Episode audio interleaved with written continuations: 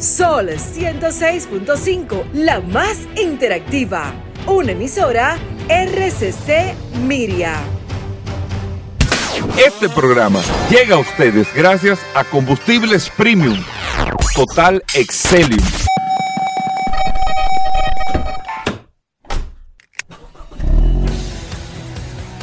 Bienvenidos al programa número uno de movilidad en la República Dominicana. Vehículos en la radio.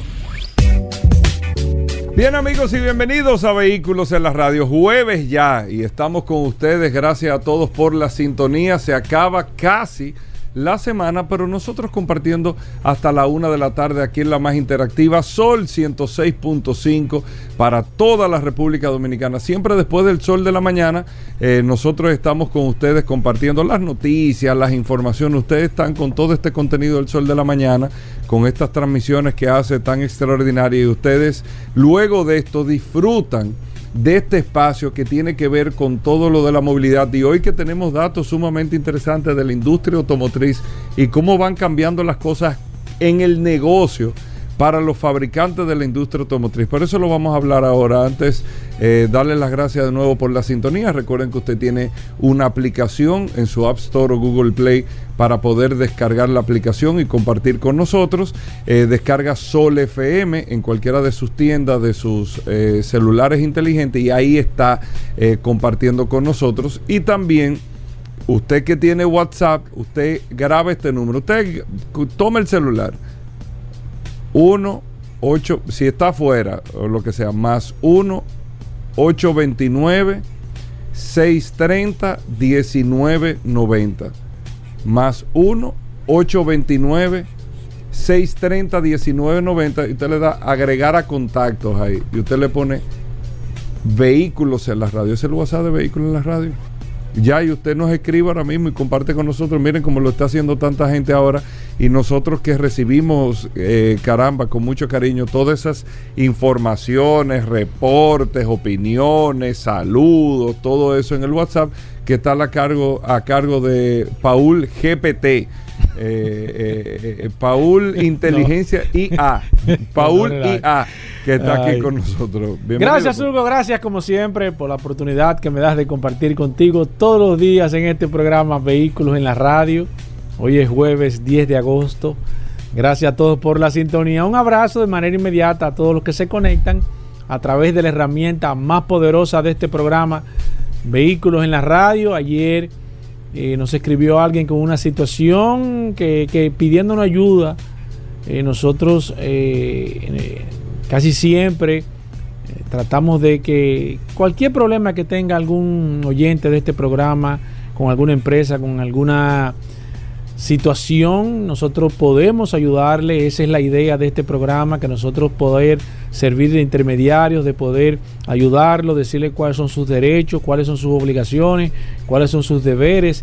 Porque en realidad entre una compra y una venta de cualquiera hay una serie de responsabilidades intrínsecas eh, y lo hemos planteado aquí en este programa Vehículo en la Radio, pero nada, lo importante es que usted sepa que usted tiene una herramienta en sus manos, que tiene una herramienta útil, que tiene una herramienta que en el momento que usted la necesite se puede comunicar con nosotros. Así que hoy es jueves, un jueves sumamente interesante, lleno de noticias, informaciones, novedades, noticias, curiosidades, cine, espectáculo y algo más. Bueno, eh, Este programa, mira, yo eh, creo que debe, debe ser deno- denominado eh, eh, eh, eh, el medicamento del año, Hugo Vera, Óyeme, por la eh, Asociación de Médicos de los Estados Unidos. Óyeme, eh, Paul. Esto ha servido.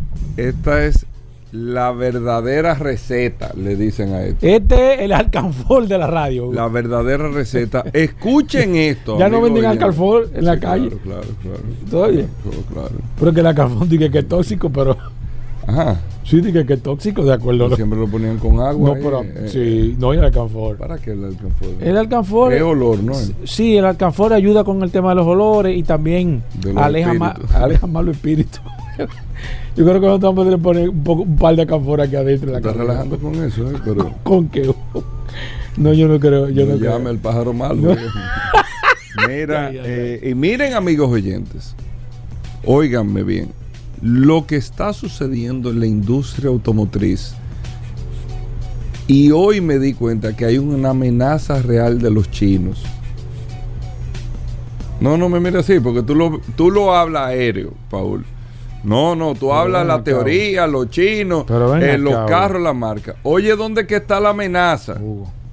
Oye, oye, ¿dónde que está la amenaza de los chinos? Oye, esto. Lo único que no creen eso son los que están en los carros. No, no, no, no. Que, creen, que creen que uno está hablando. Pero que es un hablar. reflejo de lo que está. de- y te estoy hablando de un reporte alemán. Alemán con las cuatro premium Ah, pero alemanas. si yo te lo digo, tú no me Porsche. crees. No, no, no, Ah, porque es un tema no de que, eh, eh, mira el, el carro que están haciendo, qué chulo, y, y- y el precio. No, ese no es la amenaza. La amenaza no es esa.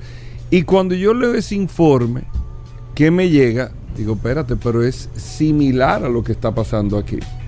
¿Qué es lo que está pasando? Eh, como dijo el diputado ahí, cuidado, Hugo. Ten cuidado. tú ves, si nosotros, Ten cuidado.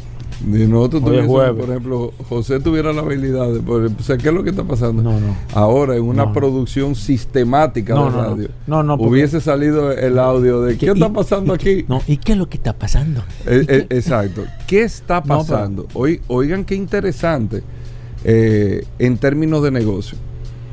Las automotrices, estoy hablando de Alemania, por eso lo podemos replicar a todos. Los fabricantes venden a través de quién? A través de los distribuidores eh, que tienen en todo el mundo, que son los que se ocupan de las ventas de vehículos en todo. Los distribuidores, ¿quiénes son? Empresarios que están en qué? En el negocio de, vehículos. O sea, son empresarios, pueden tener otras e inversiones, pero una de sus inversiones es el negocio de vehículos. Yo distribuyo tal marca en tal mercado. Esa es mi distribución. Y estoy enfocado en esta marca. Probablemente tengo otras marcas eh, que no compiten de manera directa porque por temas contractuales no se lo permiten tampoco. Si, si yo le entrego mi marca a Paul para que me la distribuya en República Dominicana, Paul no puede tener, o yo le pongo cláusulas que por lo menos en el mismo salón, en la misma estructura, no puede tener la misma marca o una marca de la misma categoría, esa es la palabra, que de la que yo le estoy dando, porque eso, no tiene sentido, no se va a enfocar o no va a tener un equipo enfocado solamente en lo mío. Y si ustedes se ponen a ver eh, la nomenclatura de los concesionarios aquí, tienen marcas tal vez con algún tipo de modelo similar, pero región diferente, con niveles diferentes y todo eso. Y bueno, y ahí se crea un mercado. Y ahí puede haber un, un- solo dueño, una sola familia, que como pasa en República Dominicana, pasa en todos los países del mundo, que te distribuyen muchas marcas. Y tienen empresarios que están enfocados en eso. Ahora, ¿qué ha pasado? Con esta eh, eh, necesidad de tú no solamente incrementar los números de ventas, los fabricantes, como lo están teniendo, y esta necesidad, porque no es un tema de vender mucho, sino de ser económicamente rentable, de cuando tú des los resultados, tú digas, mira, eh, crecimos en beneficio tanto por ciento, porque esos son empresas o industrias que lo que buscan es beneficio para todos sus accionistas. Y yo tengo que mostrar resultados. Una empresa que dice, no tuve un 8% menos de beneficio que el año pasado, tiene situaciones muy difíciles con los capitales que están invertidos ahí, con los valores, con todo lo que se percibe, con las acciones, con todo eso. Tiene, es, porque de ahí es que salen los dividendos.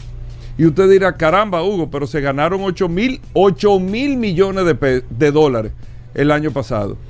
Pero ¿y qué más lo que quieren? Bueno, pero lo que pasa es que si tú tienes inversiones y tienes movimiento de dinero, se supone que tú tienes que ir en crecimiento, no decreciendo sino creciendo. Eso se calcula de esa manera. Para lo que no tenemos, uno es mucho. Pero para los capitalistas, el dinero no se cu- calcula por dinero así, de que toma 100 dólares, 200. Ya el dinero es un commodity. Como si yo tengo tanto eh, esto, lo otro, es un commodity que está ahí. Y necesitan la rent- rentabilidad y necesitan reflejarlo. Entonces, sobre esa base, el incremento de las ventas, pero el encarecimiento de las materias primas, porque se ha encarecido la materia prima y el no poder necesariamente transferir todo eso al consumidor final, porque se dispararían aún más los precios. Entonces los fabricantes lo que han hecho es eliminar una serie de atractivos, de descuentos, de que mira, eh, te voy a poner esta orden, eh, eh, ponme esta orden de estos vehículos y llévate este tipo de vehículo también y te voy a dar esta facilidad y este descuento. Entonces el distribuidor en su localidad juega con eso y también eh, eh, apoya a la marca que representa, pero también de una manera u otra tiene mejores beneficios marginales o puede transferírselo a los clientes en el mercado donde está, léase en República Dominicana, en Puerto Rico, en Jamaica, donde quiera que esté. Pero ¿qué ha pasado? Al eliminar ese tipo de facilidades, y eso se está eliminando ahora, tú lo podrás retomar ahorita. Pero esa no es la amenaza. La amenaza ha sido, Paul, y ahí voy con China. ¿A quién están buscando los chinos para distribuir? ¿Quién? A los que tienen la experiencia, tienen los capitales, tienen el background, tienen todo. ¿Y quiénes están distribuyendo las marcas chinas y esta globalización? Los mismos empresarios, o en su mayoría, los mismos empresarios que han creado divisiones para distribuir marca china. Eso lo vemos aquí en República Dominicana. Yo creo que creo que todos los concesionarios en República Dominicana ya tienen una representación, mínimo una representación de una marca china. Por lo menos una. Entonces, los chinos, según dice ese análisis que me mandan ahora de Alemania, están dando mucho mejores facilidades. No estamos hablando de un precio de venta público, que eso está establecido, sino mejores facilidades a, a los distribuidores que ellos le están entregando las marcas, mejores ofertas de descuento, mejores atractivos económicos para que ellos puedan distribuir su marca en el mercado. Pero lo que está por detrás ahí es que los distribuidores en el mercado, y tú lo tienes aquí, Paul, en, República Dominicana, tú dices, concho, pero yo tengo esta en marca, es una marca nueva, pero no está teniendo rechazo, o sea, tiene atractivo. Ahora mismo China está en un buen momento. Fíjense, hace 10 años nadie quería saber de eso. Está en un buen momento, tiene un buen perfil, no hay, increíblemente, ya no hay rechazo ya no hay rechazo. Puede haber cuestionamiento. ¿Qué marca es esta, eh? eh, eh tú, tú, la conoces, ¿dónde viene? Pero no es que te la rechazan, hay un cuestionamiento. Cuando tú tienes interés, cuestiona. Si tú no tienes interés, ni pregunta, pero hay cuestionamiento. Ya la gente pregunta, la gente no se cierra con el tema de la procedencia de un carro que venga de China y más que llama la atención muchísimo la tecnología que tiene, el diseño que tiene y todo. Y han empezado los distribuidores, y eso no estoy diciendo que está pasando en República Dominicana, pero estoy hablando con los fabricantes alemanes y sus distribuidores en Europa, que siguen distribuyendo las marcas alemanas, pero le están prestando más atención porque me está haciendo más rentable en el mercado donde yo tengo las tiendas y no estoy teniendo rechazo con las marcas chinas. Y China ha creado esa estrategia de manera tal que como los fabricantes no tienen el control, aunque Mercedes-Benz está utilizando la estrategia de poder tener eh, el control directo en los mercados más importantes, pero como ahora mismo no lo tiene, y aunque tú me dirás ahora y mucha gente, no, Hugo, lo que pasa es que para República Dominicana, fulano de tal tiene un compromiso de vender dos mil carros este año. Sí, yo tengo el compromiso. Pero si hay una condición de mercado que yo puedo justificar junto a los ejercicios que estoy haciendo, todo, simplemente vendí mil, 1600, dejé de vender 400 del gap que tenía, de la meta que tenía, dejé de vender 400. Pero ¿y esos 400 dónde se fueron? Lo vendió el mismo distribuidor, pero con otra submarca que es una marca china que está teniendo atractivo y le está comiendo el interés más que el mercado de la gente que está distribuyendo. oigan la situación que se está dando con los fabricantes y la estrategia sumamente interesante que están teniendo los chinos. Hoy, aquí en República Dominicana, reitero, todo distribuidor de vehículos nuevos tradicional tiene por lo menos, por lo menos, Digo, ahora pensando, creo que hay uno o dos que no lo tienen, pero ahorita la tienen y todavía no lo han traído. Por lo menos una marca China o tienen el interés y ya han ido a China dos veces a negociar para traer una marca. Aquí hay distribuidores ya de vehículos tradicionales que tienen hasta cuatro marcas chinas. Y tú ves que no te hablan de su marca tradicional. Si no te hablan, no, estoy trayendo esto. Sí. Y el ojo se lo están poniendo a eso. Sí, y, y le están poniendo el interés. El ojo, o sea, le están poniendo. Tú Aquí hablas con distribuidores y yo, Ah. y le están poniendo más interés a lo chino que a lo tradicional. Y eso puede tener múltiples respuestas. No, porque esto se vende ya, esto, lo otro. Pero estoy buscando un nuevo mercado. No, y lo atractivo. La gente lo está sin verificando. darse cuenta La venta. que ese nuevo mercado le estoy quitando al otro. A mí como distribuidor no me importa, porque a mí en el global lo que me interesa es el beneficio. Claro. Mi negocio me tiene que dejar 100 pesos este año. Me lo produzca el celular, me lo produzca la taza, me lo produzca el agua, pero me tiene que dejar 100 pesos total. Exacto. Aquí hay marcas que, que tienen un- un- una marca tradicional y venden un modelo y de los chinos están vendiendo 3 y 4. Exacto. Entonces, ¿a quién le va a poner atención? Exactamente, exactamente, Tienen que poner atención a lo que está vendiendo. exactamente. Y eso lo están viviendo, lo hablo por el caso de las alemanas y unos reportes de venta que se dieron al cierre al mes de julio. Miren qué interesante el tema. Eso no había sucedido en la historia del automóvil cuando llegaron los japoneses, ni siquiera los coreanos tampoco. No había sucedido ese esquema, porque era un modelo de negocio totalmente diferente y tradicional, pero los chinos están entrando muy agresivos a todos los mercados que están entrando y con atractivos de diseños, equipamientos y todo, que la verdad que están llamando mucha atención. Usted sabe por qué por la novedad. Al final, los consumidores están buscando modernidad, novedad y salirse un poco del esquema y eso es lo que se está viviendo. Vamos a hacer una breve pausa. Venimos en un momento. Gracias por la sintonía.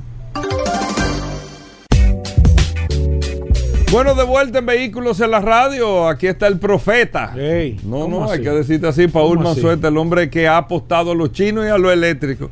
Y parece que se le está dando. Paul, la gente del WhatsApp. Paul. Claro que sí, Gobera, recordar El como WhatsApp, siempre el poderoso tú tienes WhatsApp. que mantener contacto. Siempre, 829-630-1990. La gente está contenta. Yo tengo que Gobera, decir este que WhatsApp. Paul está que creando una respuesta automática por eh, GP, eh, ¿cómo se llama? Pero acá, tú no puedes estar No, tú tienes, no, tú tienes que dar la- que a aquí la gente lo aquí- que le gusta aquí el hay gente que contacto. está que está chequeando, a ver, para No, seguir los pasos. no, la Aquí gente- la gente, pues dímelo a mí. Cuando yo, La cuando yo, clave del cuando- contacto yo directo, fui de los primeros que puse un carrito de, de guarapo de caña, Hugo.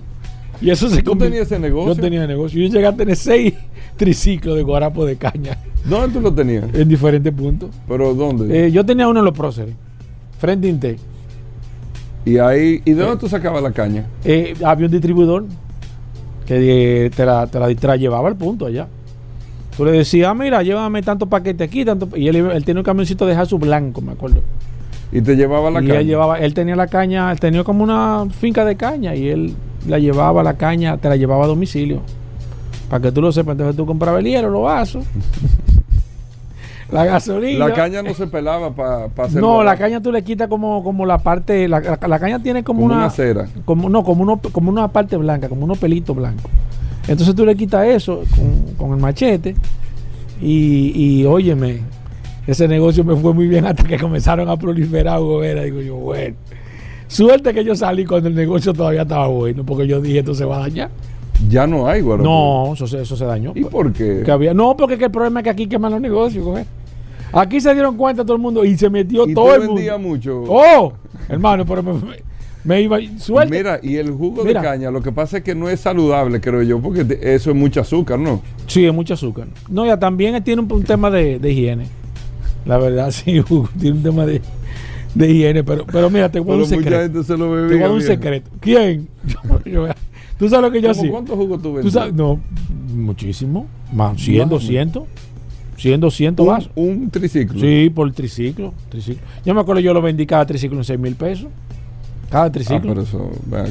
¿Quién? No, en esa época. Eso, Era como que, como 100 mil pesos. no, no, no, no tanto. No, no, pero como 50 mil pesos. Pero me fue bien. Pero tenía un motorcito, ¿no? Claro, un motor Honda, una plantica Honda, tu, tu gasolina y su cosa. Pero mira, tú sabes lo que yo hacía. Porque se- la caña borracha. Cuando la Es caña. la morada. no, la que se ponen como roja por dentro. Ajá. Oye, eso, eso, eso, eso sí es agradable. Yo, yo agarraba caña, la ponía yo mismo ahí a que se añejara y después yo hacía mi jugo. Y yo, pero era Buenísimo. buenísimo, borracho. Mira, Paul, me están escribiendo en el WhatsApp. Y con naranja ¿Por qué estamos agria, hablando de eso? Y este vehículo en la radio. Lo que pasa es que era un triciclo que llegaban. eh, o sea, no, pero era un vehículo. Son vivencias de negocio. Esa- no, no, que hay pero- gente que está maquinando. Pero yo te digo por eso, que tú te pones a hablar de, de lo que estamos haciendo. Aquí hay gente que está maquinando. ¿Qué es lo que está? Y, y comienzan a de Sí, una vez a hacer Pero negocio. yo lo digo porque eh, porque iban en un triciclo. Entonces sí. tiene que, que, no ver- se debe, Gobera, porque Exacto, tiene que ver de una Sí. manera u otra con el tema de los vehículos. Ahora, eh, me están preguntando aquí, Paul, pues los chicos de Car Factory están aquí, no saben lo que es un jugo de caña. Ustedes han no tomado jugo de saben. caña. Guarapo, guarapo.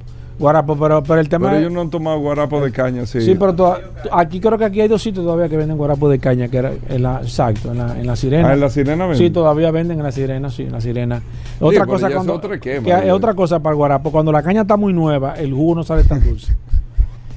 Por eso que a veces tú dices, pero esta caña como que, porque la cortaron nueva la caña. Sí, Hugo, porque tú tienes que, tú Sí, tienes que documentar a la sí, gente, Hugo. sí. Mira, pero lo que. No, Otra no, cosa, la, ca- caña negra, la gruesa, esa no sirve para eso. Esa no sirve. Es la que- amarilla. Es la, es la amarilla, la que se utiliza para hacer azúcar, la fina. Pero es eso la es que, muy es la- dulce. es la que se viejo, utiliza. eso no Ah, pero, venga, calmando. Eso pero- es un chocolate y un medio que un tú choque te glucémico ahí que te. Exacto. Sí, pero te levanta, te levanta. Y además refresca mucho.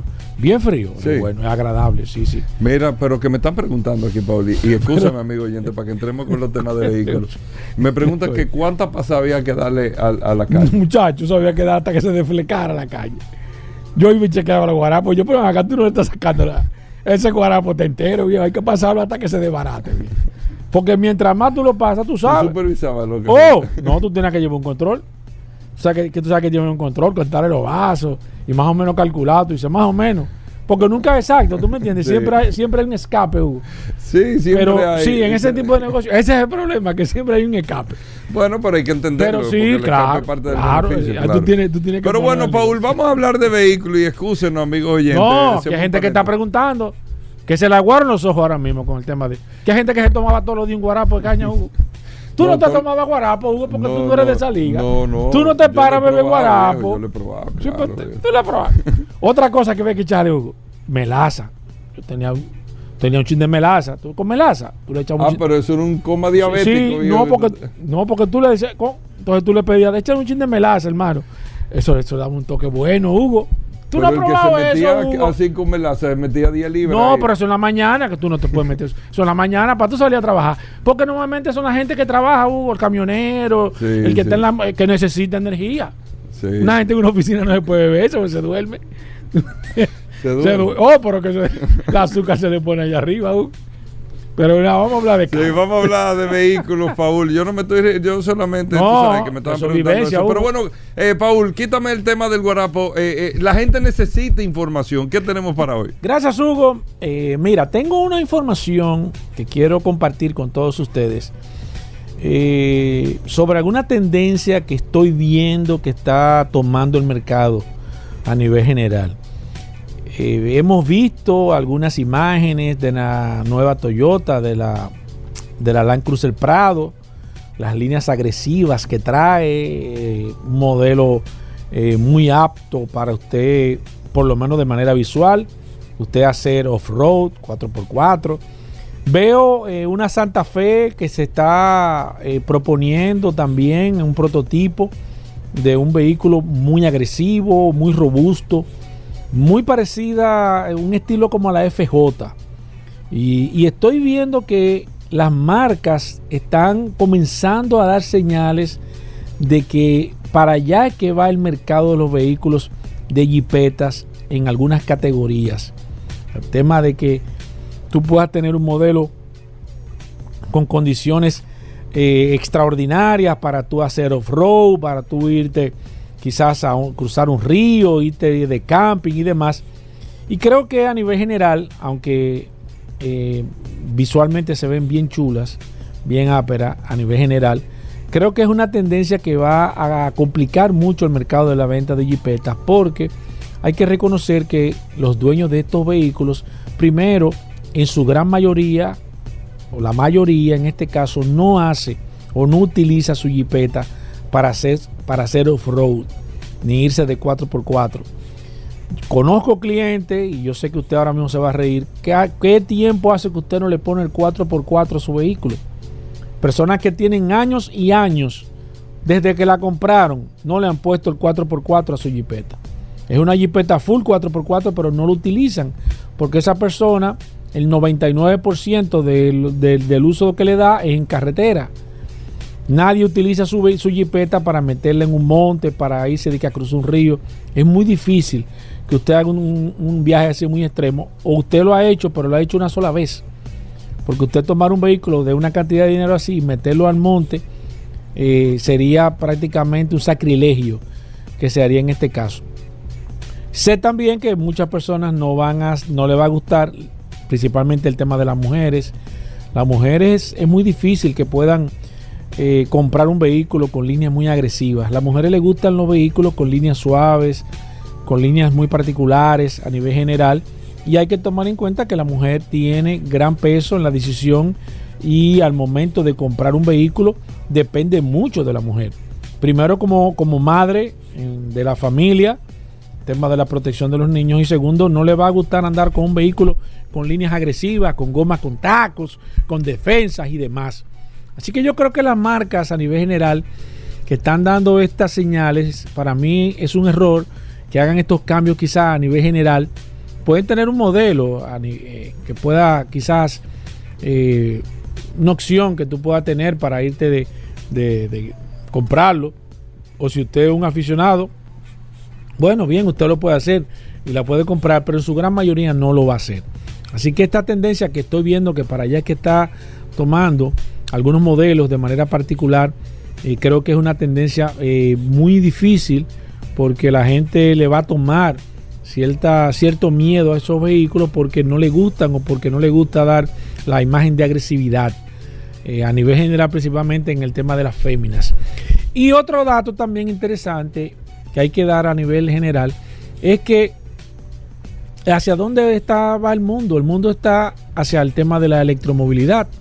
Para allá es que está tomando. La electromovilidad básicamente hasta el día de hoy su gran fortaleza es en los autos, en los vehículos, en los carros, en los sedanes de manera particular un, target o un segmento de público que está en, las marcas de combustión, está eh, muy, muy abandonado, la gente no le ha prestado interés, es un segmento que está disminuyendo grandemente las ventas a nivel general en todos los modelos de manera particular. Y la verdad es que eh, habría que ver dónde va a parar esto porque las jipetas o los vehículos 4x4 la particularidad o lo peor que puedan tener para, para, la, para la electromovilidad es que son vehículos poco, poco eficientes. Entonces una de las condiciones generales que debe tener un vehículo eléctrico es que debe ser lo más eficiente posible y todavía no se ha logrado en un vehículo 4x4, aunque usted me va a decir, bueno, pero está la camioneta, la Rivian, está, es cierto que están esos vehículos a nivel general, pero a nivel ya de vehículo particular 4x4, de marcas tradicionales o de marcas eh, eléctricas a nivel general que puedan tener una jipeta, la verdad es que entiendo que ese segmento va a ser un segmento que va a sufrir porque a medida que se aumenten las ventas de los vehículos eléctricos, carros, sedanes, en este caso evidentemente va a atacar de manera directa la venta de las jipetas. Entonces, si usted tiene una jipeta y quiere comprarse un vehículo eléctrico, va a tener que necesariamente a nivel general comprarse un carro. Eh, yo creo que eso es un dato interesante, hay que ver las tendencias, los mercados, hacia dónde apuntan. No quiere decir que si un mercado está tomando una tendencia, esa tendencia sea exitosa. Se han dado tendencias principalmente en el sector de automóvil que han sido fracasos, que han tomado, han tenido que retroceder o cambiar de rumbo a nivel general. No se puede decir que pueda tener quizás éxito a nivel general. Y otra tendencia que se me ocurre también es que los vehículos van a venir ahora mucho más cuadrados. No sé si ustedes han visto los modelos 2024, lo que se está, ha estado presentando, que se va a lanzar y demás. Son vehículos con líneas muy cuadradas. A mí de manera particular no me gustan mucho los vehículos con líneas cuadradas, prefiero líneas redondeadas como están en la, en la, actualidad a nivel general.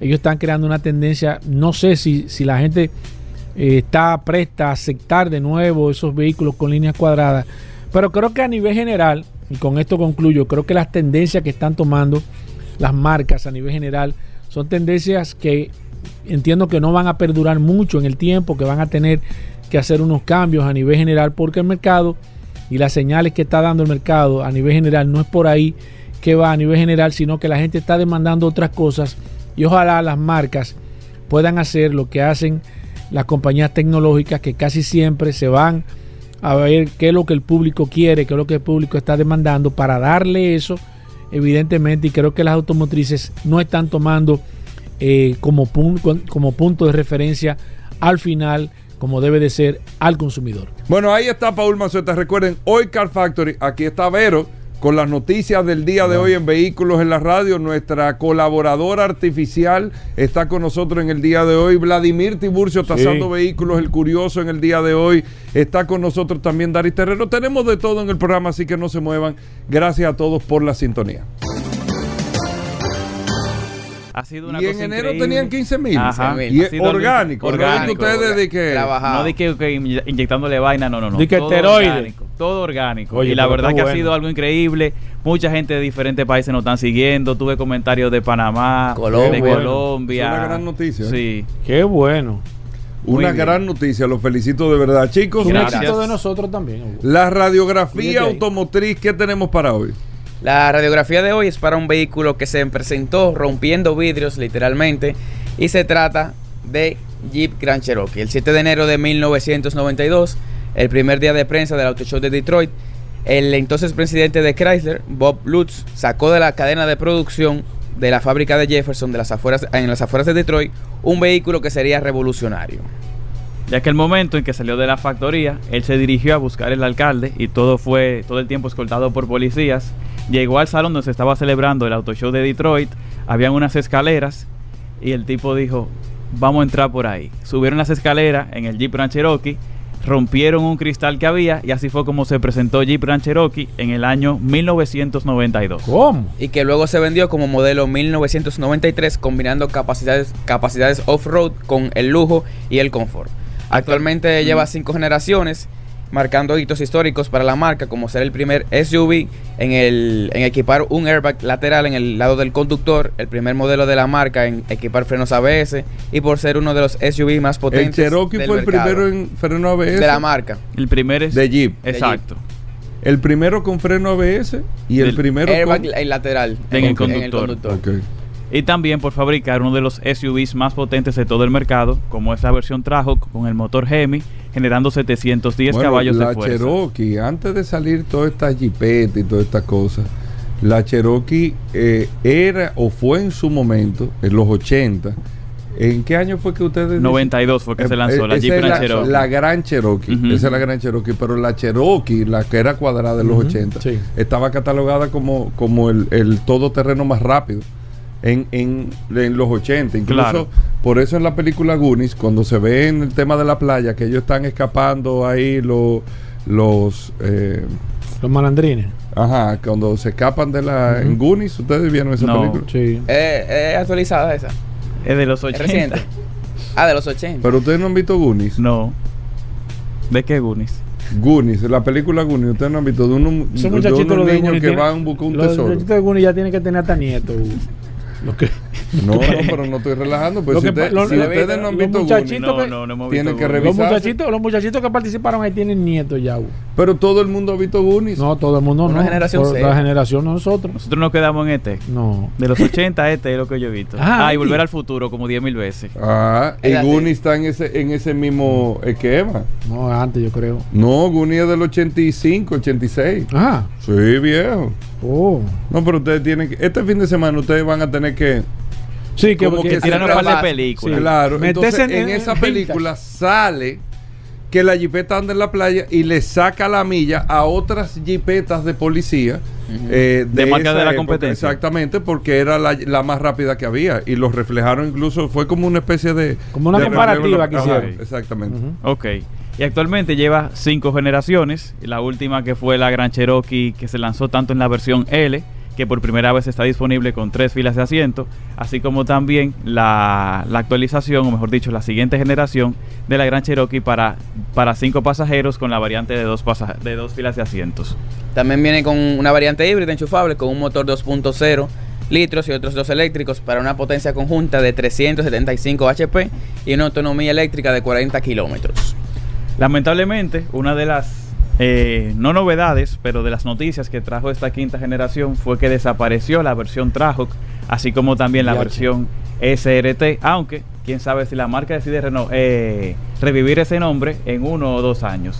Ya se están especulando algunos Yo creo datos. que para mí es el modelo que más, que más, más versiones tiene. El, Sí. La Gran Cherokee. La. Gran Cherokee Sí. tiene que tener como, qué yo, Muchísimas variantes. Debe tener como 10 variantes. Fácilmente. ¿Verdad? No, Entre- y más en la cuarta Laredo, que tenía La- muchísimas. Límite, Overland. Overland, Summit. Sumi, eh, La tra- antes la antes la SRT, o sea, tiene que tener más de 10 modelos diferentes Sí. solamente. Yo, yo creo que, Creo que sí. son muchos. Incluso tú entras ahora y tú ves como seis variantes diferentes de equipamiento y tú te vas a encontrar también con, con la versión 4XE, que significa la versión híbrida enchufable.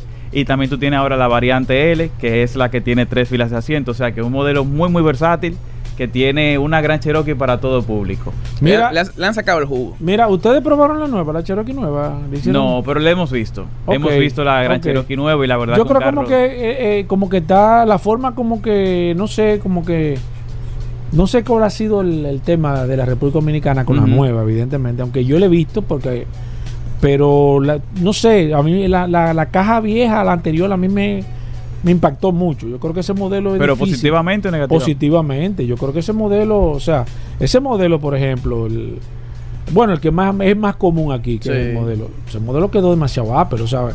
Ujú. No sé si ellos van a poder, eh, dentro de mi punto de vista, no sé, porque yo he visto la- el nuevo, pero me, no sé, como que lo noto como Lo- un poco cuadrado. Lo que pasa es que hasta No donde sé. tengo entendido, aquí en el país solamente está la variante L, de tres filas de asiento que un poquito más grande. Sí. Entonces esa es la que uno está, eh, la que- la que- está la que está acostumbrado viendo. y la que está viendo. Sí. Ahora, cuando ya empieza a llegar al país, que desconozco si ya está la versión de dos filas de asiento, Ok. yo entiendo que ya va a ser algo un poco más familiar con el modelo que tú tenías en tu cabeza en la cuarta generación. Sí. Tú sabes que pasa mucho eso, que hay, hay modelos a veces que impactan, impactan tanto o que se hacen tan populares que cuando la marca hace algún tipo de cambio, No como saben que qué te- cambió. Tú como que te res- no, tú como que te resistes a aceptar el cambio.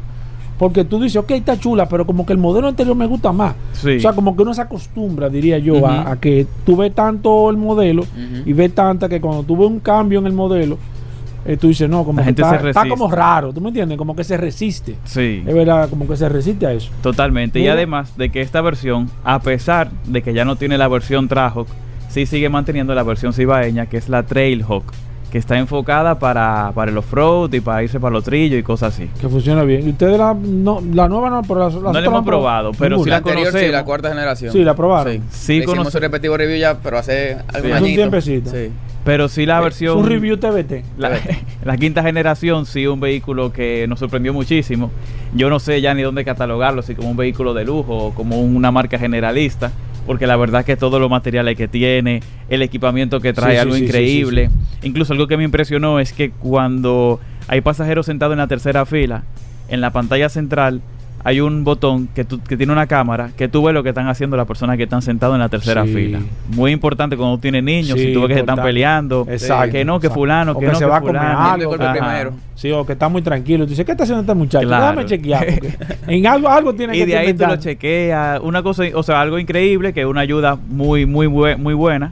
Y que además tiene todo el equipamiento de Jeep en temas de tecnología, de manejo autónomo, de asistencia a la conducción, mucha seguridad, mucho espacio interior y los materiales, la verdad que Sí, nada que son- una yo marca creo de que. Yo creo que la Gran Cherokee es un vehículo que tiene poco rechazo a nivel general.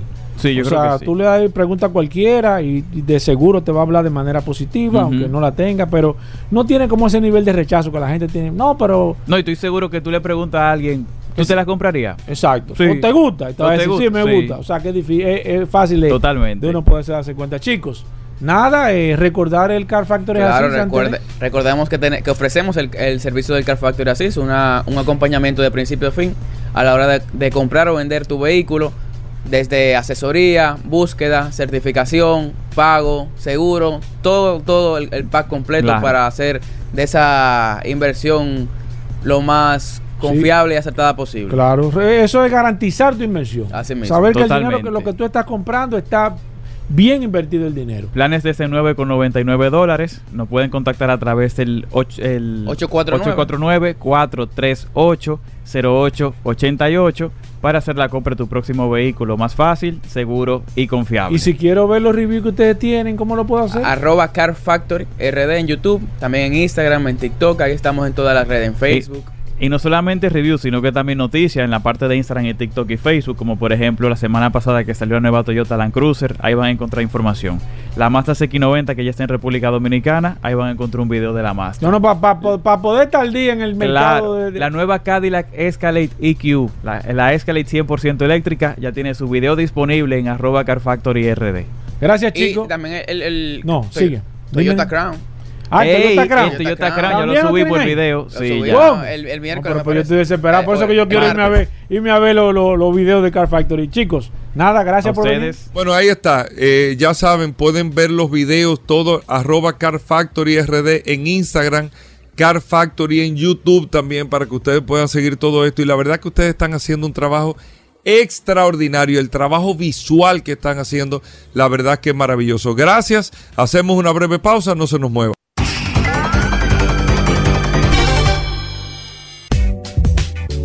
Llegamos al momento de las noticias en Vehículos en la Radio. Nuestra colaboradora Vero está con nosotros. Vero, bienvenida al programa. Nuestra asistencia artificial de inteligencia fuerte eh, de Vehículos en la Radio. Vero, bienvenida. ¿Cómo va todo? Hola chicos, ¿cómo están? Soy Vero, y ahora vas a escuchar las últimas noticias que está sucediendo en este apasionante mundo de los vehículos.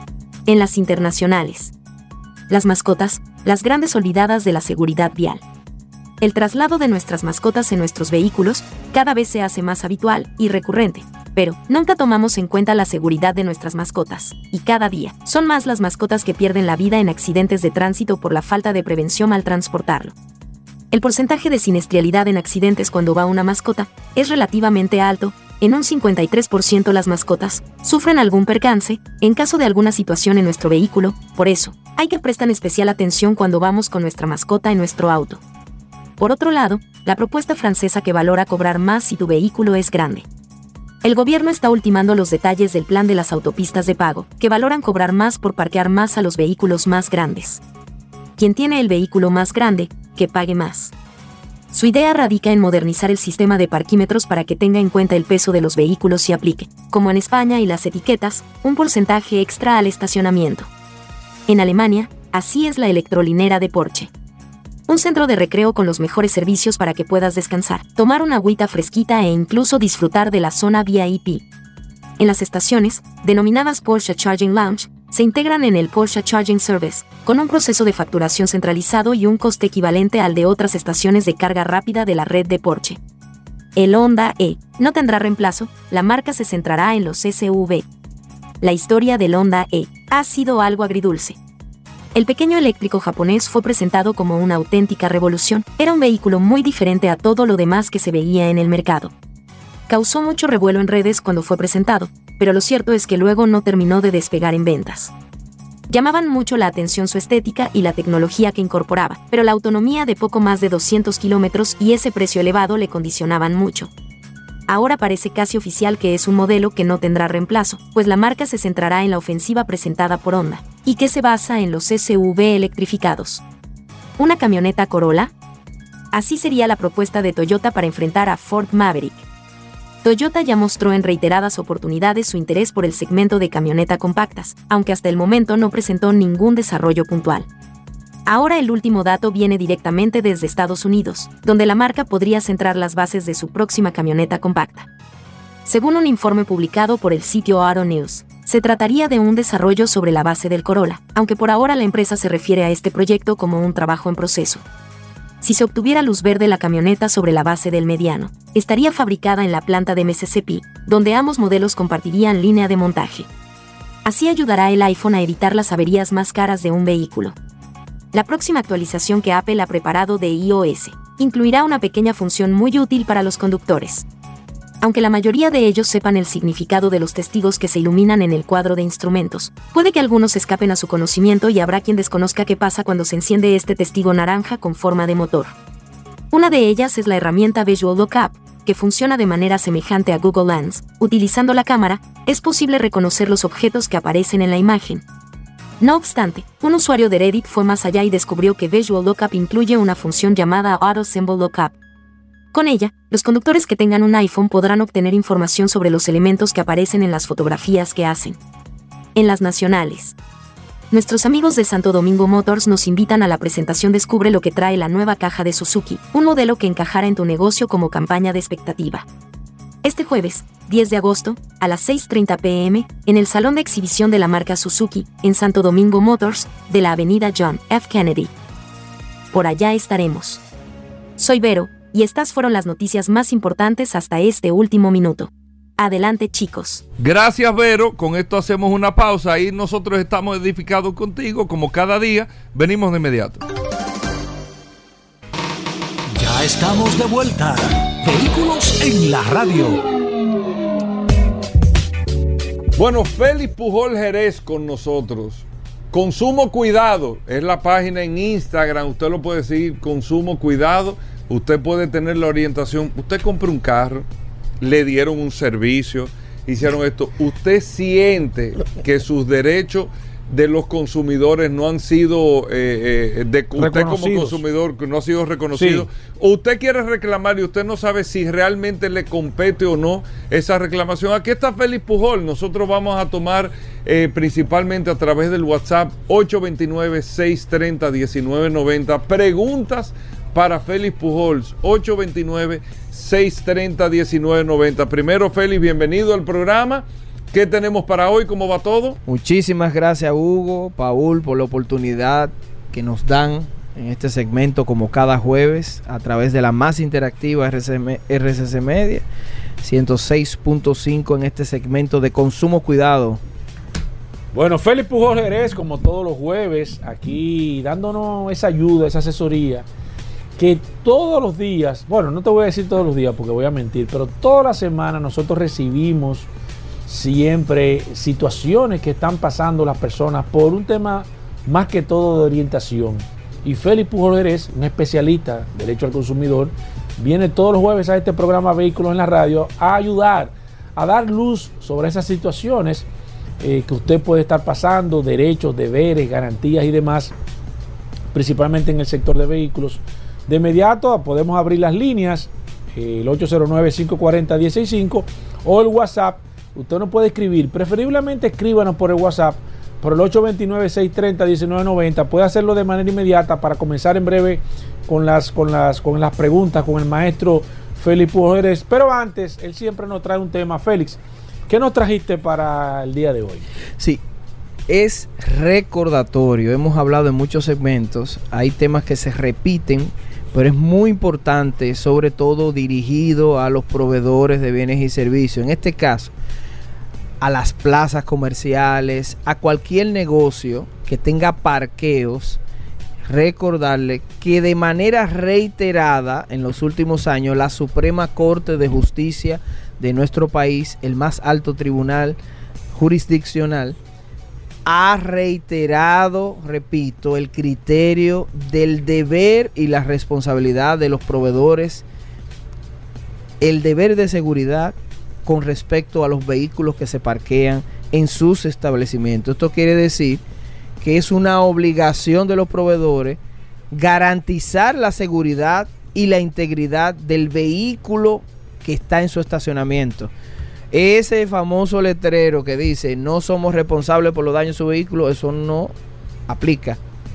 En buen derecho, la Suprema ha dicho que si un usuario consumidor se dirige a una plaza o a un local comercial a consumir, tienen el deber y la obligación de protección y de seguridad respecto de ese vehículo. Ok. Excelente tema que trajiste, porque casualmente eh, estuve tocando, eh, en esta semana estuve leyendo algo sobre si era legal o ilegal que las plazas y los parqueos cobren dinero para permitirte estacionar. Primero, y esa es una pregunta que te quiero hacer. Y segundo, ¿hasta dónde llega la responsabilidad de la plaza? ¿Por qué? Y me explico en este caso. Dejé mi carro parqueado, me lo chocaron. Dejé mi carro parqueado, me le rompieron un cristal y me le sacaron, me robaron algo que tenía adentro. Me robaron mi carro. hasta dónde yo tengo derecho o hasta dónde tienen los deberes los dueños de las plazas comerciales y los supermercados, imagino que están incluidos ahí, a resarcirme el, el- daño que me hagan, Felipe. Sí.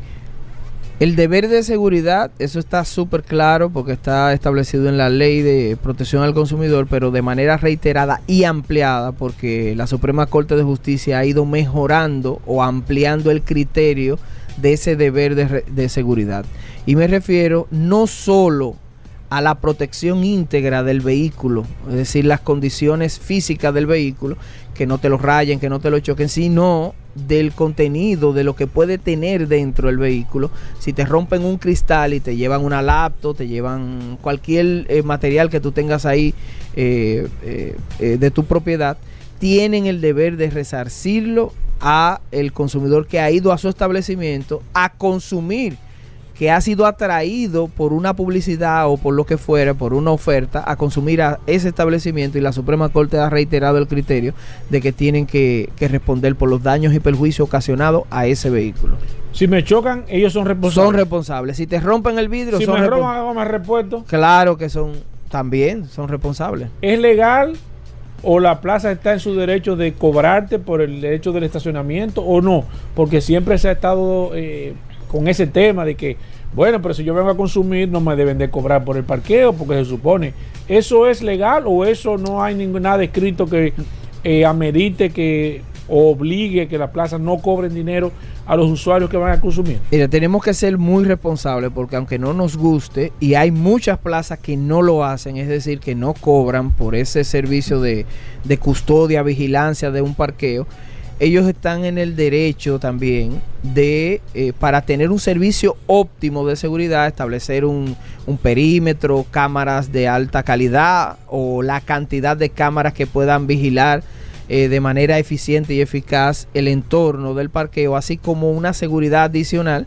Eso le puede generar un costo y estamos hablando de quizás eh, lugares que son bastante extensos o complejos para custodiar y de verdad que pu- pueden establecer una, una cuota razonable, sea por tiempo o por simplemente el, el momento que usted se parquee en ese establecimiento. De manera que sí, desde el punto de vista de la misma lógica del servicio, los establecimientos pudieran estar cobrando eh, una cuota razonable eh, respecto de la vigilancia o seguridad del parqueo en el cual un consumidor usuario se parquea para ir a consumir en ese O establecimiento. sea, no es ilegal, puede No cobrar. es ilegal. Eh, vamos con preguntas a través del WhatsApp. ¿Alguna otra inquietud, Felipe Pujol? ¿Ya estamos listos? En sentido ¿Estamos general, que, que a los consumidores del sector automotriz que siempre estén cautelosos respecto de cualquier oferta que haya en el mercado. Cuando usted vea ofertas que son muy atractivas y que se exceden Sí. en cuanto específicamente tan bonita. tan bonito y ex- eh, excesivamente Sí. por debajo del valor del sí. mercado, tengan cuidado, tengan cuidado y por eso vayan a los a los dealers eh, que sean confiables, que estén gremiados y a los que van a, a adquirir vehículos en feria que sepan que deben de pedir sus garantías. Claro. Eso es muy importante que tanto la asociación que organice la, la feria como el mismo dealer le den esa, ese respaldo adicional. Tú sabes que esta semana estuve yo haciendo un comentario porque alguien me escribió sobre una situación de de un dealer. Y es lamentable que estemos tocando este tema pero nosotros recibimos gran parte de, de los comentarios porque la gente compra casi siempre a través de un dealer. Yo diría que de cada 10 carros 9 se compran a través de un dealer o quizás más entiendo que la proporción es mayor que la gente compra un vehículo en la calle por muchísimas razones y más que todo quizás por buscar un tema de garantía de que le estoy comprando a una persona que sé dónde va a estar que sé dónde la voy a buscar y que de una forma u otra como es una empresa tengo cierta garantía. Una persona dio 50 mil pesos para comprar un vehículo. Luego de que de que de que de que se pare el vehículo primero viene que el cliente el, el dealer le subió 50 mil pesos al valor que estaba publicado porque dijo que se habían equivocado en la página que habían puesto después que le da los 50 mil pesos le suben 50 mil pesos adicionales luego de esto eh, la persona se da cuenta que lo que el dealer le estaba vendiendo en cuanto a características, kilometrajes, y demás, no es lo que él estaba eh, comprando, evidentemente. En ese caso, Felipe Rodríguez, él fue donde el dealer le dijo que no iba a hacer el negocio por la razón que fuera y el dealer en ese momento le dijo que no le iba a devolver el dinero que él había dado de separación o de, o de compromiso, como quiera se, se pueda llamar. En ese caso, Felipe Rodríguez, ¿cómo se debe de proceder? Eh, ¿Qué se debe de hacer? Yo voy a comprar un vehículo, siempre te dicen, deja algo avance para que lo asegure, pero también yo estoy dejando un dinero sin ningún tipo de, de garantía o con nada escrito de si voy a hacer esto, si no me decido, si he hecho el negocio para atrás, si pasa lo que está pasando. En ese, en esa, en ese caso, de manera particular, Felipe Pujol, ¿qué debe de hacer? ¿Cuál es el derecho de, de esa persona que dio ese dinero, pero se dio cuenta? Primero le subieron el carro más del precio que tenía, supuestamente porque había un error, y luego le salen, sale que el carro no está en las condiciones que él estaba vendiendo. Fíjense, qué buena pregunta, porque con ella vamos a reforzar unos criterios que, que, son jurídicos, que son técnicos y que hemos aquí divulgado. Lo que somos son divulgadores de, de informaciones y análisis de acuerdo al ordenamiento jurídico, específicamente la ley de protección al consumidor. Fíjense, al separar un vehículo, es bueno que los consumidores pidan algún documento por escrito, primero de compromiso de permanencia del, del precio, que debe de, de, de, ser basado en la oferta y en la publicidad que se hizo. Y aquí voy a, a detenerme porque basado en lo que, en lo que tú has dicho, Paul, a través de, de, del consumidor, es una oferta engañosa que induce a confusión y engaño toda vez que publicaron en el medio por el cual el consumidor se, se enteró un precio y luego se lo variaron. Cuando este tipo de temas ocurre y Proconsumidor perfectamente puede verificar, constatar y hasta sancionar económicamente a ese proveedor, a ese dealer, cuando eso ocurre y es por error, el proveedor debe asumir el error.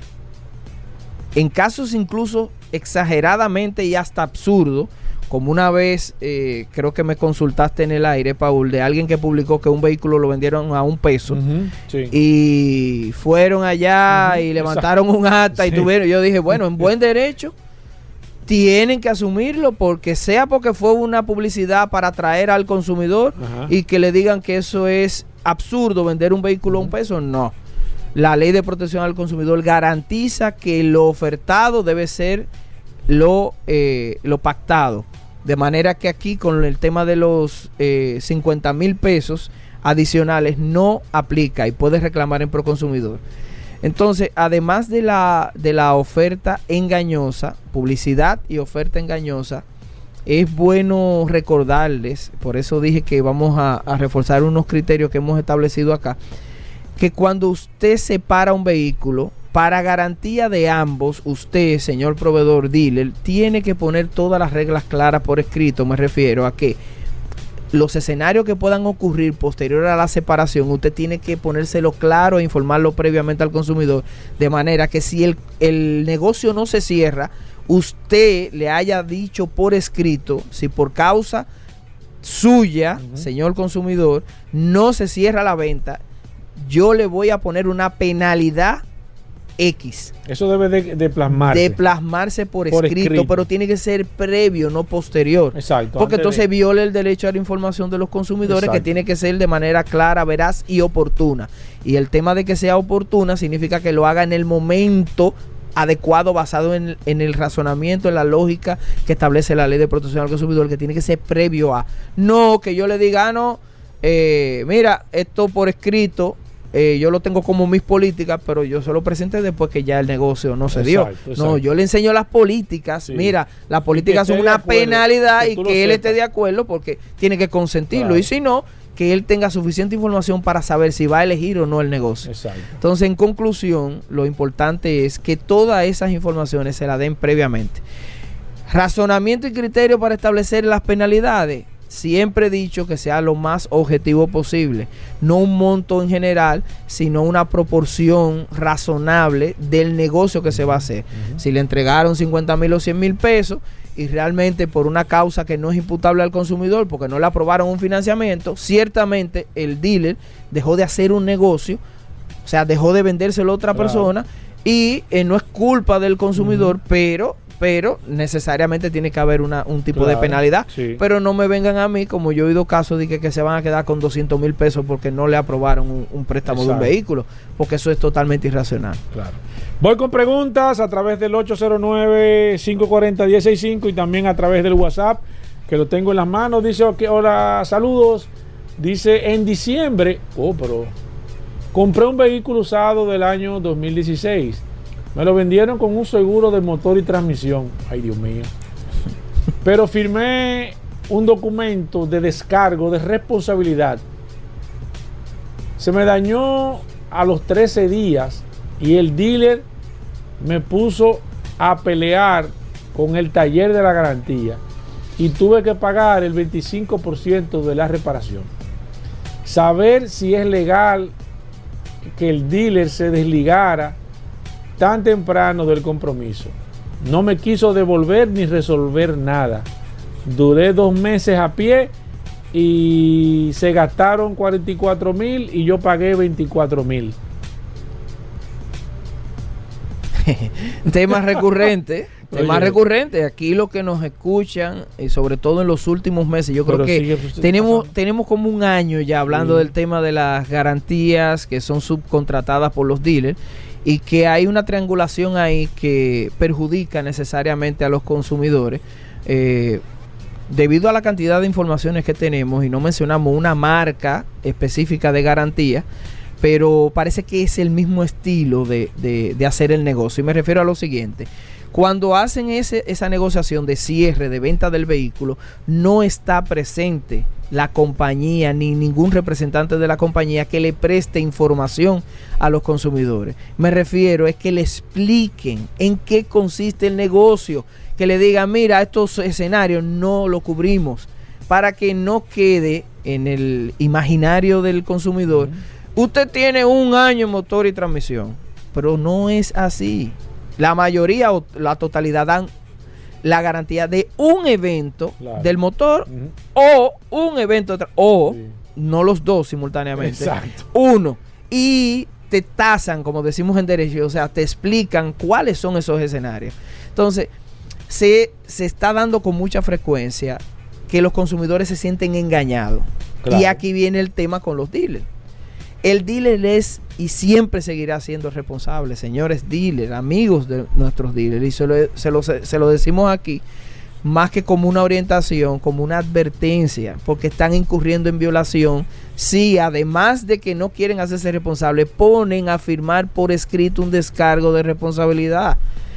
Hace unos meses, y la hemos eh, cacareado bastante aquí, la Suprema Corte de Justicia emitió una sentencia de criterios, que yo recuerdo perfectamente tu Claro. reacción y la de Hugo, de la cantidad de precisiones que hizo esa sentencia y una de ellas era precisamente que es nulo de pleno derecho que un dealer se exima de responsabilidad respecto a una garantía.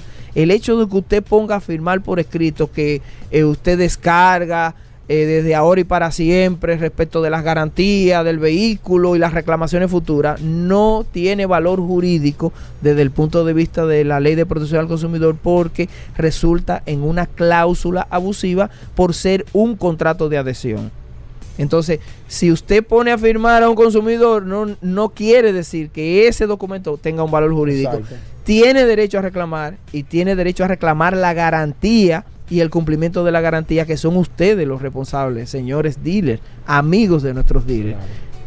Así que eso Bueno. tiene que quedar claro. Voy este con otra pregunta. eh, dice, hola. Ok, esta persona eh, le dio una placa, aparentemente, bueno, le dio una placa provisional, la placa se le venció, dice que le pusieron una multa y si debe el dealer reembolsarle el dinero de la multa eh, por no entregarme la placa a tiempo. Que se- O sea, perdón. le pusieron una multa por andar con la placa vencida. Entonces él dice que si como el dealer es el responsable de no entregarle la placa, que si el, dealer tiene que darle la- el dinero de la multa. Debería, sí. Deber- debe- claro que sí, debería debería. Claro que sí, porque la obligación de tener, salvo que el dealer la tenga y él no la haya ido a retirar, Exacto. la obligación de gestionar la Exacto. placa definitiva es una responsabilidad del vendedor, que en este caso es un dealer, que tiene que hacer el proceso interno en la Dirección General de Impuestos Internos. Voy con la última, dice aquí, hola, di un dinero en un dealer. Oye, para, mira, para apartar un carro. No me dio recibo, señores. Pero. Dios mío, pero, Pero venga acá. ¿Y cómo? Yo no entiendo, es que yo no entiendo eso, señores. pero, eh, perdón, porque yo no, nunca he jugado Oye. gallo, pero es una gallera. No, porque pero que- es, es- es No, supuestamente de palabra. Yo nunca he ido a una gallera y es en serio que lo digo. no me de viene boca. Y me entrega a mí un dinero así de.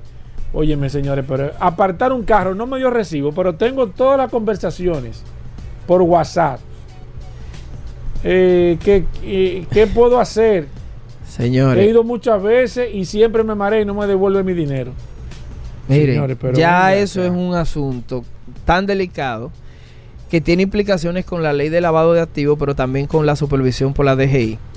A mí me consta de negocios aquí, por un tema diferente, de no entrega de, de comprobante fiscal, la DGI va a establecimiento de manera, ¿cómo se llama? Eh, Secreta. secreta, Escondida. escondido. Y cuando el empleado no le dice que si quiere comprobante fiscal le ponen una multa. Imagínese usted con algo que es más grave, que es no transparentar las ventas o los procesos de pago con un consumidor. Ustedes están exponiendo su negocio, su prestigio, por la cantidad que fuera, de no emitir una factura o un comprobante de que le separaron un vehículo. Tengan mucho cuidado porque le pueden poner una multa que le pueden cerrar el negocio y le pueden cerrar el establecimiento. O sea, hay una línea directa en la cual los ciudadanos pueden denunciar eso en la DGI. Entonces no se expongan a ese tipo de cosas. Yo pensaba que eso, eso, eso yo- no se yo- hacía ya. digo que Porque ni se- en un colmado, o se sea, yo creo que ni en un colmado, hasta en ¿Verdad los sí? colmados te ponen a filmar. yo no, Sí, un vale. Un vale, una Sí, cosa eso ahí, que tú cogiste eh, estos 100 pesos. Por Dios. Increíble. no, Feli, no. la gente que se quiera poner en contacto contigo, cualquier empresa que necesite de tus servicios, eh, quieren una, una empresa, una charla, cualquier director que quiera ponerse en contacto contigo, ¿cómo lo puede hacer? Claro que sí, a través de las redes sociales, arroba consumo cuidados RD, arroba Félix Pujols, en Instagram y en Twitter, y obviamente a través de la herramienta más poderosa de este programa, el WhatsApp de Vehículos en la Radio. Bueno, ahí está Félix Pujol. Cualquier cosa, Paul, sigan. eh, Claro, nos pueden seguir preguntando a través del Lo WhatsApp. pueden hacer directo a Félix Pujol, que dio su teléfono y todo, Claro. pero si no el WhatsApp, el 829. 829-630-1990. Nos quedamos con Felipe Pujol un rato más aquí contestando todas las preguntas que se quedaron pendientes. Así mismo, señores, hacemos una pausa, no se muevan. Ya estamos de vuelta. Vehículos en la radio. Comunícate 809-540-1065. 1-833-610-1065 desde los Estados Unidos. Sol 106.5, la más interactiva. Bueno, Vladimir Tiburcio con nosotros aquí en Vehículos en la Radio. Vamos a tasar vehículos. Recuerden que Vladimir tiene Vete Automóviles y Vete Avalúos. Eh, Vladimir que da el servicio para usted que vaya a comprar un vehículo, que se lo evalúen, que se lo tasen, eh, que usted tenga todo el pedigrí del vehículo. Vladimir le prepara su expediente y usted hace su negociación, pero para que usted sepa lo que está comprando. Asimismo, si va a vender un carro, lo ideal, llévalo a donde Vladimir, te lo tasa completo y a quien tú se lo vayas a vender, mira el expediente del carro. Y ya, es una, es una manera súper transparente para tú hacer un negocio en el caso de que tú vayas a vender o si vas a comprar, tú das el servicio con Vladimir. Vladimir, bienvenido, cuéntanos un poco de este servicio. Saludos Hugo Vera, Paul Manzueta y los muchachos aquí en cabina eh, y en especial las personas que se, siguen el segmento todos los todos los yo tengo que tener esto Paul o solamente para la llamada perdón Solamente, solamente Entonces, para la llamada. Entonces, bien, y gracias a las personas que siguen, eh, eh, Paul, el segmento todos los jueves. Es que no estamos acostumbrados a utilizar No, no estamos Entonces acostumbrados uno, no- a utilizar. uno, uno no se acostumbra a y, oírse y la mayoría mismo. de gente que hace, yo no puedo. Sí, sí, sí, uno se Yo, confunde. de hecho, la gente a veces me manda nota de voz escuchando el programa, yo no Sí, le escucho casi, sí, no me gusta sí, escucharme. Pero bueno, un abrazo a las personas que escuchan el programa, en especial los jueves que venimos aquí a tasar vehículos, o más bien a dar un rango de precio. No es una tasación per se, porque para hacer una tasación necesitamos ver el bien, necesitamos ver el vehículo de manera presencial y levantar información para poder dar un precio en base a las condiciones y en base al precio del mercado. Simplemente lo que hacemos aquí es dar una referencia de precio para que usted tenga una idea de qué vale ese vehículo que usted quiere comprar en este momento o qué vale eh, ese vehículo que usted quiere vender. Lo que lo invitamos, como siempre lo hacemos los jueves, es que si en este momento usted tiene decidido comprar un vehículo y ya lo tiene seleccionado, se ponga en contacto con nosotros y nosotros le vamos a asesorar. Es un acompañamiento más bien le vamos a decir en qué condición está ese vehículo, qué recomendaciones le hacemos, qué precio usted puede pagar por ese vehículo y qué es lo que hacemos, qué incluye, entre otras cosas, lógicamente, el chequeo mecánico, chequeo computarizado, prueba de manejo, historial del vehículo completo en los Estados Unidos y todo lo que pueda tener ese vehículo. Levantamos esa información, la ponemos en un informe bien detallado que usted lo pueda entender, que lo pueda interpretar. Si ya usted compró ese vehículo y usted siente que lo engañaron, mi recomendación sí es que lo siga utilizando. Este servicio que nosotros hacemos, lo que le recomendamos a las personas es que lo hagan de manera preventiva. Ahí escuchamos el segmento de Félix Pujol y vemos la cantidad de personas que aportan para que lo engañen. Y yo siempre digo eso, señores, cuando usted ve que usted hizo un mal negocio regularmente, en la mayoría de casos usted violó sus mismos procesos y algo usted hizo mal para que la persona le fuera mucho más fácil. Están alterando incluso los Carfax, están diciéndole a la gente que los carros son buenos y muchas personas me preguntan, Vladimir, eh, ¿tú estás de acuerdo en que, en que los carros, sí, siempre y cuando el mercado y las políticas eh, del sistema lo permitan, eh, se puede hacerlo. Aquí el tema es que están tratando de vender carros en malas condiciones, con precio de buenas condiciones, y diciéndole a las personas que el carro está bueno. De hecho, la semana pasada yo anuncié aquí una guagua de un amigo, de un mecánico mío, eh, que él importó él mismo, que ni siquiera fuimos nosotros, y la guagua es salvamento, y yo en mis publicaciones pongo que el vehículo es salvamento, y de hecho publico la primera imagen para que sea el cliente que decida por un tema de precio si quiere comprarla o no. Entonces somos pioneros en este sentido y también eh, eh, darle la gracia que estamos aquí a BT Automóviles. Pueden visitar en supercarros.com el inventario que tenemos. Eh, no vendemos vehículos que no tengamos capacidad de recibir para atrás. Si usted necesita comprar algún vehículo de lo que nosotros tenemos, recibimos su vehículo como parte inicial. Son vehículos certificados. ¿Certificado qué significa? Que el vehículo tiene que estar bueno. Eh, en la mayoría de casos sí, pero si no está bueno, eh, me refiero, si tiene algún detalle, lógicamente en la certificación lo dice. Entonces la certificación lo que dice es lo que tiene ese vehículo para que usted pueda decidir si lo compra o no.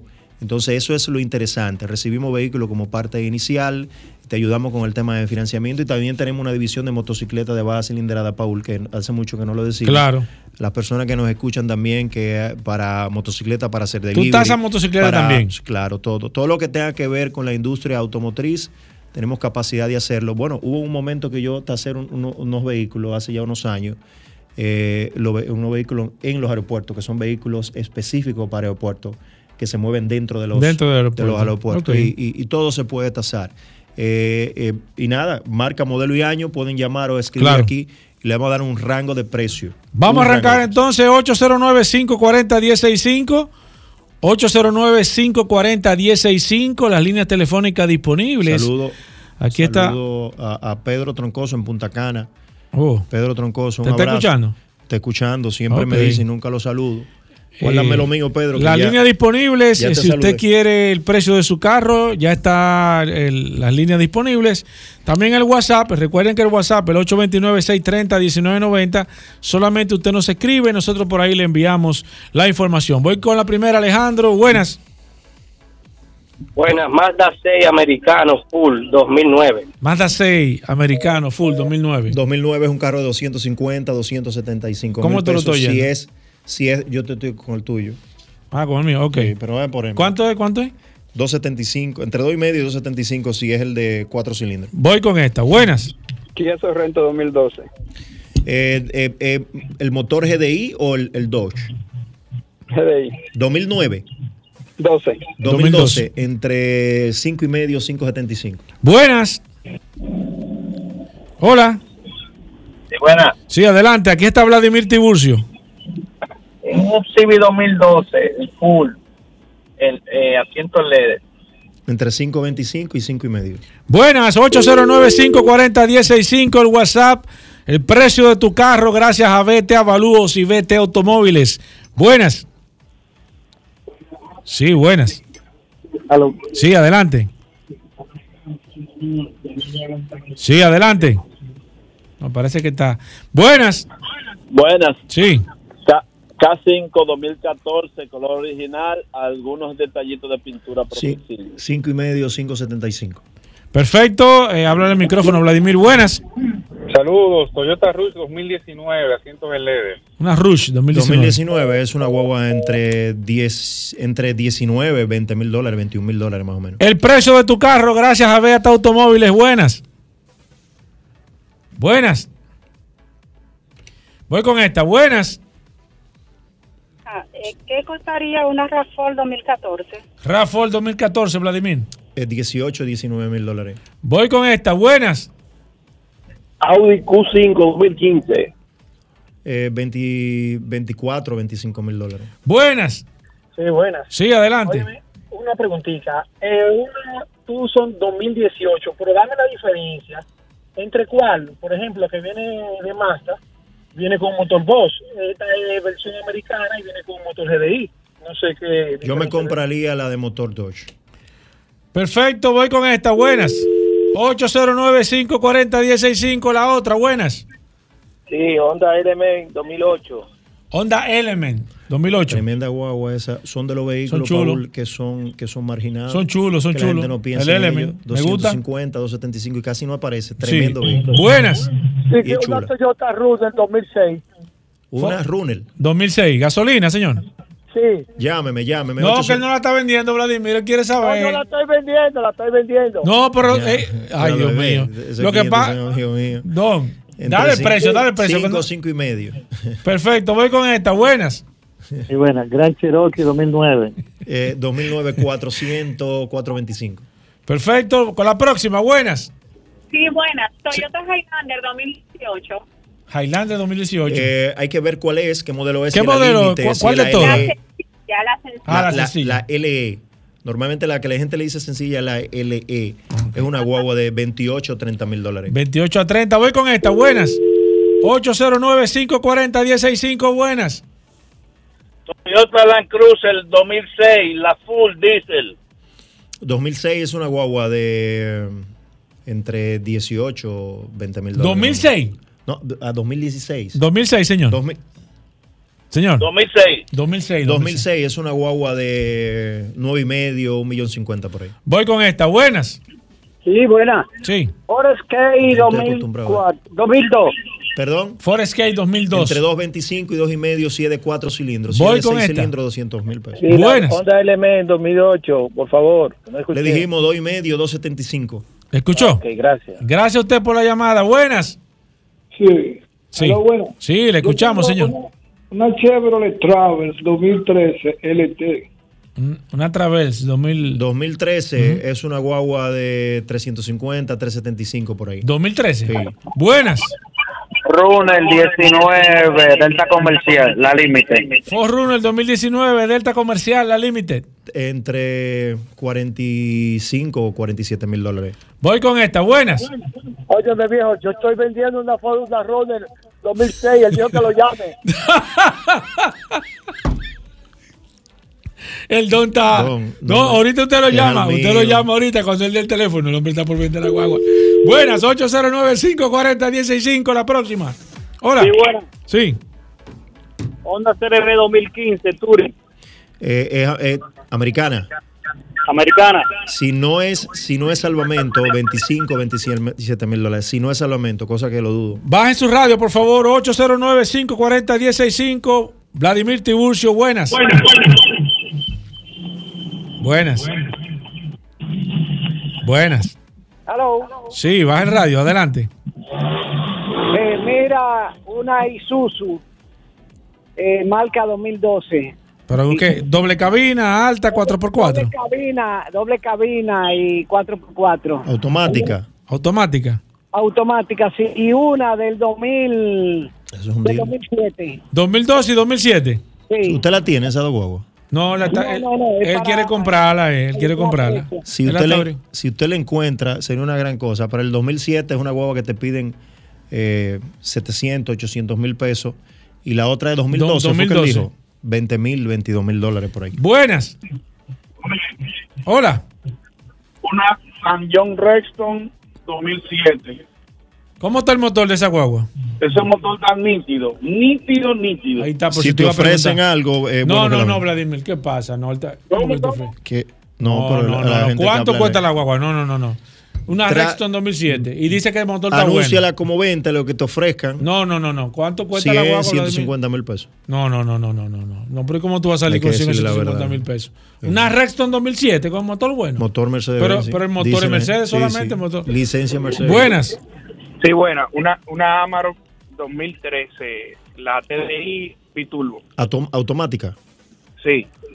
Eh, 19, 20 mil dólares más o menos. Buenas. Hola. Hola, sí. Suburban 2019. Suburban 19. 34, 35 mil dólares por ahí. Buenas. Se cayó esa. Voy con la próxima. Buenas. Tucson 2018. Eh, hay que ver si es la americana o la de la. Pero es una guagua entre 22 23 mil dólares. Voy con esta. Buenas. Mira, eh, si tú tienes una Rexton 2007 en 150, dime para comprar cuatro. Exacto. Ahí está. Ahí está. Voy con esta. Buenas. Ah, Sí, Peugeot 2019. ¿qué, ¿Cuál de todos, señora? bueno que él llame en dos meses más tarde. ¿Cu- ¿Cuál de si todos, señora? No, estoy con el cliente. Estoy, con, estoy con el cliente. Estoy a favor del cliente. Buenas. ¿Cuál, qué, qué modelo? Vamos a tasársela de nuevo la Rexton. 2019, eh, 380. 308. No, el, el 3008, ¿qué año es? 219. Eh, 2019. 2019, 30, 3008. 3008, entre 18 y 17 mil dólares. Dile al señor en serio, Vladimir. Ah, en serio, en serio. No, no, en ¿Cuánto serio, vale? en serio. Vamos a decirle en serio. En serio, porque, ¿Sabe porque que si el motor está tú- bueno. Tú sabes que el dominicano, Oh. el dominicano hay que decirle lo que quiere escuchar. Sí. Vamos a tasársela de nuevo. ¿Qué año? No, no, no, no, no, 2006. no, no. Dile el valor real. 2006, pero- sí. entre 3 y 3 y medio. Exacto. Buenas.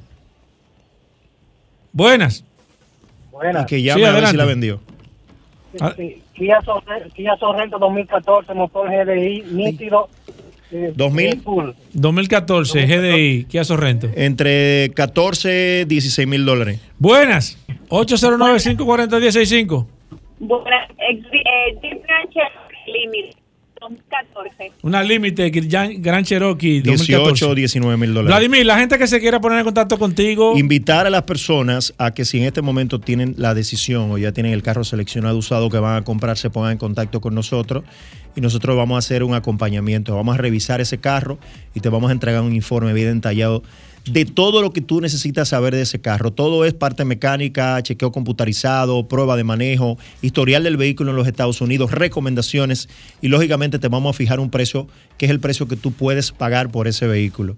Eh, si vas a vender el carro, es bueno también que le haga una tasación. Si lo vas a entregar en algún dealer por algún vehículo nuevo, también lo puede hacer y te puede poner en contacto conmigo al 809-306-5230. 809-306-5230. Ese es mi teléfono, tiene WhatsApp. Ahí le voy respondiendo las preguntas en la manera de lo posible. Y también gracias a BT Automóviles. Tenemos chance para anunciar un par Sí, de sí, sí, sí, dale, dale. Camión Freelander. Cabezotre Freilander 2007, de un solo eje, Paul, 1.375. Eh, Ford F-150 2017, FX4, cabina y media, 31.500 dólares. F-150 2018, doble cabina, FF FX4, 33.500 dólares. Deja ver qué más. Ford Runner 2019, 39.000 dólares. Eh, Tucson 2017, 925. Eh, ¿Qué más? Eh, tenemos tiempo todavía. eh. Tucson 2018 en 19.500 dólares, entre otras cosas. Recibimos vehículos como parte inicial y te podamos ayudar de manera que podamos hacer un negocio que nos convenga a los dos. 809-306-5230, 809-306-5230. Señores, se acaba este programa Vehículos en la Radio. Gracias a Vladimir Tiburcio, gracias a todos ustedes por la sintonía.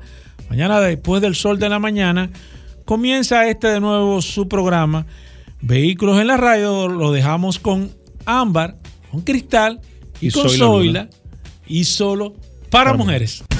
Combustibles Premium Total Excelium. Presentó.